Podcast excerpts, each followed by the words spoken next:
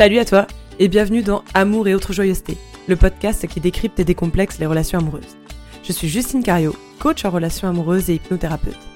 J'aide les femmes déçues par l'amour à trouver et construire la relation saine et équilibrée qu'elles méritent. Dans ce podcast, seul ou avec mes invités, je souhaite te partager tout ce dont tu auras besoin pour apprendre à relationner, construire la vie amoureuse à laquelle tu aspires, mais également des réflexions et chemins de pensée intimes. Le tout dans le fun et la simplicité. Alors attrape ton thé, ton café ou ta margarita. C'est parti, on déballe tout.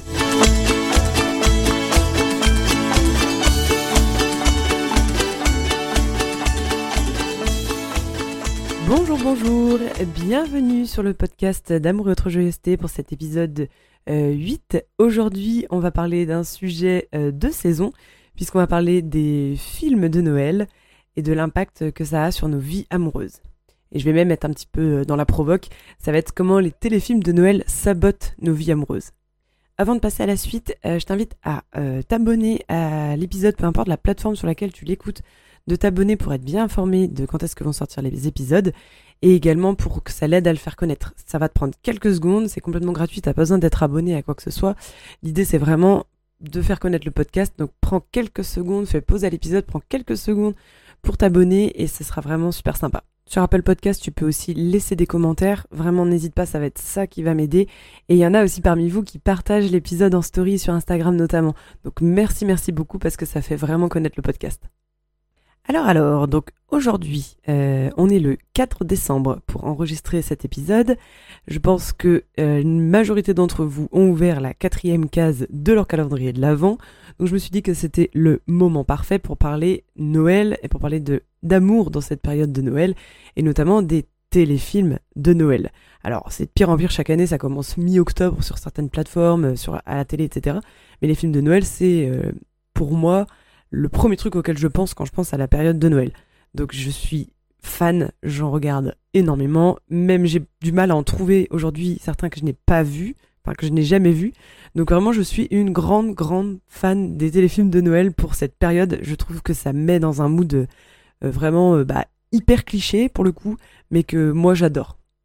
Je suis même en train de t'enregistrer cet épisode avec un mug de Père Noël et un plaid euh, de Noël, bien pilou-pilou comme il faut. Donc euh, voilà, on peut pas faire plus cliché, on peut pas faire plus dans le thème. Mais aujourd'hui, je ne vais pas euh, te vanter les mérites des films de Noël parce que en général, c'est on aime ou on déteste. Enfin, on adore ou on déteste même. Donc je vais pas du tout te parler de ça. L'idée, c'est vraiment plus que je voudrais mettre en lumière le fait que ça puisse euh, nous faire entrer dans l'auto-sabotage dans certaines de nos relations parce que ça nous transmet une image euh, bah, assez euh, idéale du couple, de la romance, etc. Mais on va le développer dans l'épisode. Donc on y va, on passe en mode Noël, petit lait de poule, vin chaud, tisane, chantilly, chemise à carreaux rouges, labrador au bord de la cheminée avec de la fausse neige partout, c'est parti. Donc, point numéro un que je voudrais aborder ici sur le, le côté euh, obscur des téléfilms de Noël, c'est la vision idéalisée de la rencontre que ça nous montre. Typiquement, pour poser les bases, les films de Noël, la grande majorité, c'est une jeune trentenaire euh, qui vient de la ville, euh, où son job ça va pas ou je ne sais quoi machin, débarque dans un village qui est minuscule où tout le monde se connaît et où il y aura un jeune père célibataire, toujours en chemise à carreaux, euh, dévoué, célibataire, canon, attentionné, euh, voilà, plein de qualités que tout le monde adore dans le village, et ils vont tomber amoureux. Euh, souvent, c'est au cours d'une vente de gâteaux pour une cause caritative ou une école ou, ou que sais-je. Alors oui, c'est ce qu'on adore dans les téléfilms de Noël. C'est le cliché, c'est le cucu, c'est la facilité, la simplicité, le bonheur, la communauté, l'esprit de Noël, etc., etc. C'est tout ce qu'on adore dans les téléfilms de Noël. Mais le problème, comme je disais, c'est que ça entretient une vision idéalisée de la rencontre. Je m'explique.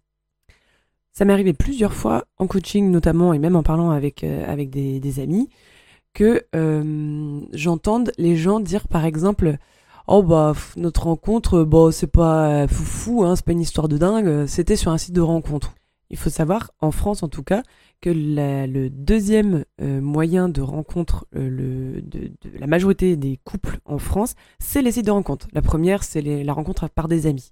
Mais en numéro 2, c'est les sites de rencontre. Donc, je comprends pas pourquoi on diabolise ou on en fait quelque chose de pas romantique ou de pas valorisant pour son histoire et son couple auprès des autres, parce que c'est la deuxième position des les sites de rencontres. Donc, dans les téléfilms de Noël, la rencontre, c'est plus, on est plus en numéro un, la rencontre par des amis, ou alors ça va être euh, à la croisée d'un bâtiment, euh, on va se rentrer dedans en se faisant renverser son café euh, l'un sur l'autre, ou comme je citais plus, plus haut, se rencontrer à une vente de gâteaux, ou alors ça va être la personnage principale, ça va être l'institutrice de l'école ou est la fille du père veuf. Enfin voilà, c'est vraiment toujours des histoires bah, un peu atypiques entre guillemets, et du coup ça en fait des, des, des, des rencontres pardon sur les sites de rencontres quelque chose de trop banal pour être euh, raconté comme si c'était obligatoire pour qu'une relation et un couple euh, fonctionnent ou soit validé par l'extérieur que la rencontre soit euh, soit mémorable. Et moi la première, je me suis fait vraiment influencer par ça dans ma relation précédente par exemple, même quand tout allait mal, quand tout me disait c'est terminé, on n'a plus rien à faire ensemble, et ben il y avait quand même une petite voix dans ma tête qui me disait mais c'est trop bête, c'est du gâchis parce que votre rencontre elle est super, euh, on s'était rencontrés dans un festival. Euh, on adore la musique tous les deux et les concerts et tout, mais c'est trop dommage. Euh, j'aurais pas encore une autre chance comme ça. j'ai pas le droit en fait de tout gâcher, etc. Blablabla, blablabla. Bla, grosse semoule intellectuelle, mais il n'empêche que cette espèce de vision idéale de la rencontre bah, prenait le, le pas et influençait tout le reste du quotidien, qui finalement est censé être le plus important. Donc j'aurais tendance à dire que une rencontre, elle est belle, exceptionnelle, romantique, tout ce que tu veux de, de, beau, si tu décides qu'elle l'est. La manière dont tu te racontes ton histoire, dont tu te racontes, la rencontre dont tu te racontes, la façon dont tu aimerais rencontrer quelqu'un, est belle et exceptionnelle et tout ce que tu veux, si tu le décides. C'est toi qui décides de, ce que tu te racontes dans ta tête. Il y a une part euh, importante aussi dans, cette vision idéalisée de la rencontre euh, qui est lié à l'instinct. Il y a quelque chose un peu d'instinct en amour qu'on laisse souvent piloter et c'est une grosse erreur. Ça veut pas dire qu'il faut tout contrôler, mais l'instinct il nous mène souvent dans le mur en amour en tout cas, parce que il va il va tout baser sur l'attirance physique, l'attirance intellectuelle. Ça va nous guider. Je crois que c'est à 60%. Euh, que ça va nous guider en amour, c'est le côté physique et le côté intellectuel de la personne qu'on va avoir en face et ça peut vite nous faire euh, basculer dans une espèce d'admiration plus que d'amour par exemple. On va venir euh, presque euh, cocher des cases, enfin l'autre va venir cocher des cases qui qu'on va admirer professionnellement, physiquement, dans les loisirs, etc., etc. C'est pour ça que dans un autre épisode, je, parlais du fait de questionner un peu le pourquoi les gens font tel métier, qu'est-ce qu'ils aiment dedans, quel a été leur parcours, etc., plus que de se dire j'en sais rien, moi, il, est 4 sup ou il avait fait euh, Sciences Po, enfin, j'en sais rien, je prends des, gros clichés, mais cette notion d'instinct, du coup, va vraiment euh, être un mauvais guide dans, dans le début d'une relation. Ça va nous empêcher, en fait, de créer un espace vraiment euh, d'échange où on peut être, être entier et laisser l'autre être entier pour se laisser surprendre, en fait, plutôt que juste de faire confronter deux CV et en ce sens, les téléfilms de Noël et plus globalement les comédies romantiques ont ce côté un peu euh, suis ton cœur, suis ton instinct, que te dicte ton instinct, etc. qui est très bien. Mais garde en tête ce 60% là, l'instinct euh, qui, qui nous guide en amour, ça va faire passer 60% d'attirance physique et d'intellectuel si on laisse euh, piloter l'instinct. Mais encore une fois, le savoir, c'est le pouvoir. Donc tu peux reprendre le pouvoir là-dessus. Deuxième point que j'aurais à reprocher au téléfilm de Noël, vraiment ça, ça me fend le cœur hein, de devoir reprocher des choses au téléfilm de Noël parce que je suis vraiment trop fan. Je sais pas si tu l'as compris en début d'épisode, mais par contre vraiment il faut rétablir la réalité et voir les choses en face. Donc deuxième point que je reprocherais au téléfilm de Noël, je trouve qu'ils entretiennent euh, le terrain de la désillusion euh, dans le sens où une relation doit être fluide. Il y a vraiment un, un, enchaînement dans les téléfilms de Noël de euh, rencontres euh, ça connecte et puis euh, et puis voilà quoi. C'est tout est très fluide. Les, les, problèmes ne sont même pas des problèmes. Les, les questions ne sont même pas des questions. Voilà tout ça, ça, ça entretient le fait qu'une relation pour que ça soit le bon entre guillemets euh, il faut qu'elle soit fluide. Si c'est pas fluide s'il y a des, accroches au début, s'il y a des choses qui vont pas, eh ben, ça nous envoie le message que hum, hum, c'est pas comme dans le téléfilm de Noël, c'est pas le bonheur, ça, c'est pas l'amour, c'est pas une relation qui va fonctionner.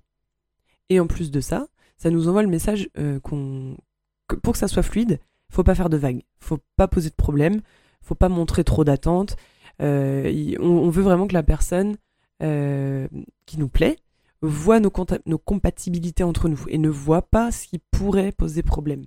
Donc on va s'adapter un petit peu sans se rendre compte, fur et à mesure, on va s'adapter à ce que l'autre attend de nous.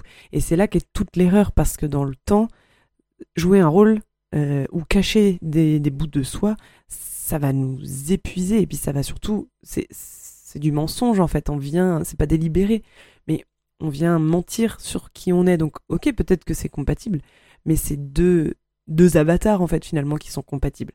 Donc cette question de fluidité dans le couple, elle est vraiment hyper importante parce qu'elle vraiment, elle vient euh, cacher des parts de nous. En faisant passer cette euh, notion d'authenticité et de vulnérabilité, on en parlait dans l'épisode 7 de la semaine dernière, en faisant passer du coup cette authenticité, cette vulnérabilité avant euh, le paraître de la relation et la fluidité de la relation, c'est là qu'on va permettre à l'autre de capter qui on est vraiment et lui laisser l'espace pour être qui il est vraiment et du coup de s'aimer l'un et l'autre pour notre vrai euh, soi, notre être réel. Donc si t'as pas écouté l'épisode de la semaine dernière et que tu te demandes un peu de quoi je parle ou alors que ça titille ta curiosité, vraiment je t'invite à l'écouter. L'épisode de la semaine dernière sur la vulnérabilité, force ou faiblesse. Et pour le coup, ça aussi j'ai expérimenté. Euh, par exemple, je suis d'un caractère assez euh, exubérant, on va dire. Je sais pas trop quel mot mettre, mais on va dire exubérant. Et euh, j'avais une relation dans le passé, au début, enfin, je sais pas, début, je devais avoir 19 ans peut-être. Et du coup, mon copain de l'époque, il m'a dit Ouais, mais quand, quand on est en soirée et tout, quand on est avec des gens, tu, tu fais trop de bruit, t'es trop extraverti. Et ben en fait, ce garçon-là, j'étais vraiment profondément amoureuse de lui. Ça m'avait mais achevé. J'étais vraiment physiquement dans mon cœur, mais j'avais senti un, un coup de poignard. Je me suis dit ah ok, donc le fait d'être trop euh, exubérante, trop extravertie, ça ne plaît pas. Donc, inconsciemment ou consciemment, je ne sais pas, mais mes, mes relations d'après, bah, j'essayais d'y faire attention, ou en tout cas, à chaque fois, ça revenait dans ma tête, ce truc-là de t'es trop, es trop extraverti, fais pas trop de vagues, euh, il faut que ça soit fluide, faut pas que tu sois ou que tu fasses des choses qui puissent embêter l'autre euh, dans la relation, parce que sinon, ça va pas fonctionner. Et ça, il m'a fallu beaucoup de temps pour le déconstruire. J'y travaille encore de temps en temps, parce que ça vient ancrer des croyances aussi en moi, forcément. Mais voilà, ce côté, euh, la relation doit être fluide, il faut pas faire de vagues, bah c'est pas vrai. Et au final, avec ce garçon, on n'est plus ensemble depuis des années, donc c'était bien que, voilà, y il y avait des, choses qui n'étaient pas compatibles, outre ce côté euh, exubérant, il y avait quand même plein d'incompatibilités, donc euh, vouloir absolument ne pas faire de vagues et correspondre à ce que l'autre attend de moi, ça ne crée pas une relation. On ne relationne pas comme ça, on, coexiste à la rigueur. Et troisième point que je veux aborder dans cet épisode, qui ne va pas concerner que les téléfilms de Noël, ça va aussi concerner tout ce qui est dessin animé, toutes les comédies romantiques euh, dans la globalité, c'est ce côté ils vécurent heureux et eurent beaucoup d'enfants. Il y a une, psychologue thérapeute de couple que, j'adore, elle reformule le truc et a dit euh, ils vécurent heureux et eurent beaucoup de crises. Alors le mot crise, il est, assez néfaste, il est un peu stressant, on se dit oh là là, où est-ce qu'on va? Mais il n'empêche que elle, a beaucoup développé ce côté euh, crise, conflit dans le couple qui est source de croissance. En fait, elle en a vraiment fait quelque chose de, positif. Euh, je vous invite vraiment à aller voir son travail. C'est Florentine Dolnoa-Wang. Je crois que j'en ai déjà parlé sur cet épisode, sur ce podcast. Elle est incroyable et elle fait un, un boulot de fou. Donc euh, vraiment, vous la retrouvez sur Instagram. C'est l'espace du couple, je crois. Et puis elle a un podcast aussi. Donc elle a fait des bouquins et tout, donc n'hésite euh, pas à aller farfouiller un petit peu sur son travail. Et donc déjà, il y a hum, énormément de, boulot qui a été fait là-dessus par tout un tas de spécialistes. Je vais pas euh, tous, les citer, mais il y a six conflits insolubles dans le couple, déjà de base. Alors moi, déjà, quand j'ai su ça, je me suis dit, ah, ok, donc moi j'étais un peu plus en mode euh, anti-conflit, il faut que tout aille bien, bah, il faut que ça soit fluide, on y revient. Donc il faut, s'il y a un problème, il faut le résoudre. Et je, je sais qu'il y avait cette phrase, je je crois aussi l'avoir déjà cité sur le podcast, mais c'est euh, il y a plus d'intelligence dans deux cœurs qui se parlent que dans deux intelligences qui essayent d'avoir raison.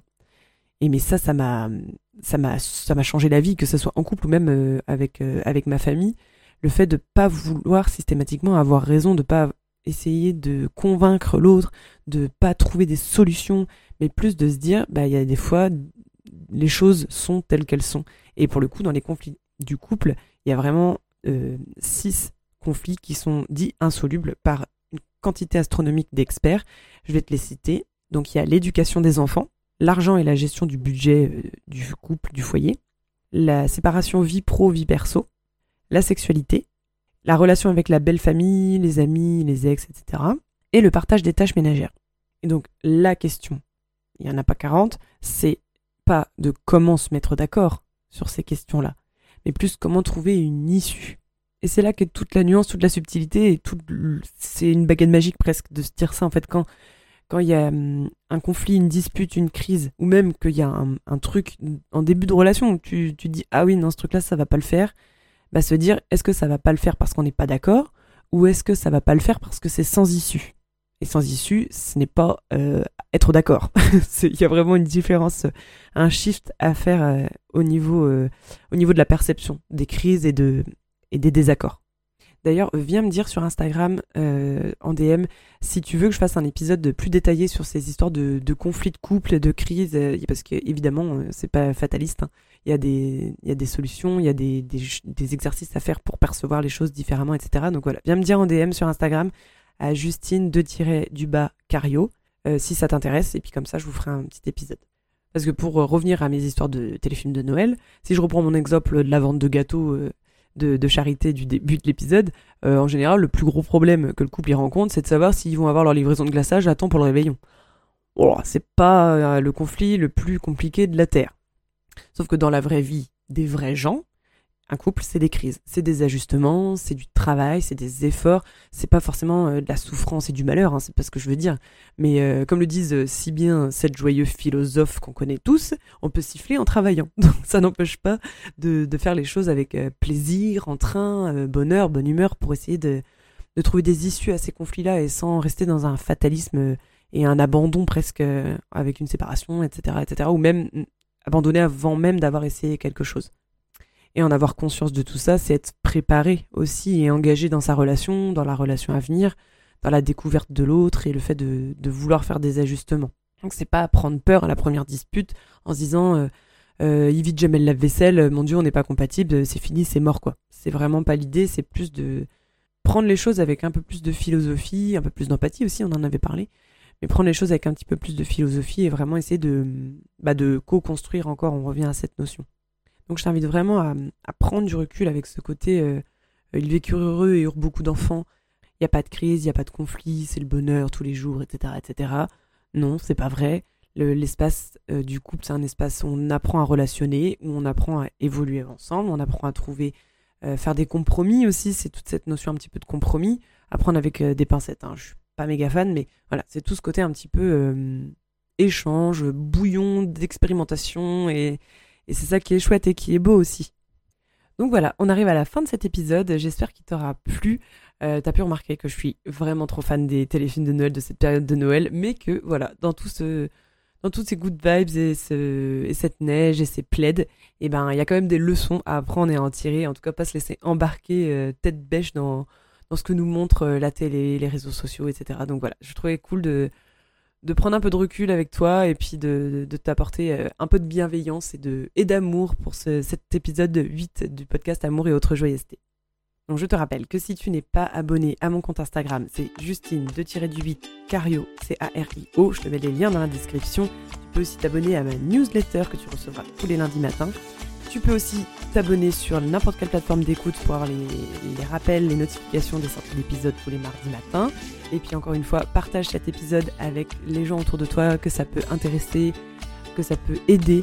C'est comme ça que le podcast va se faire connaître. Et je te dis à tout bientôt pour parler d'amour et autres joyeusetés. Ciao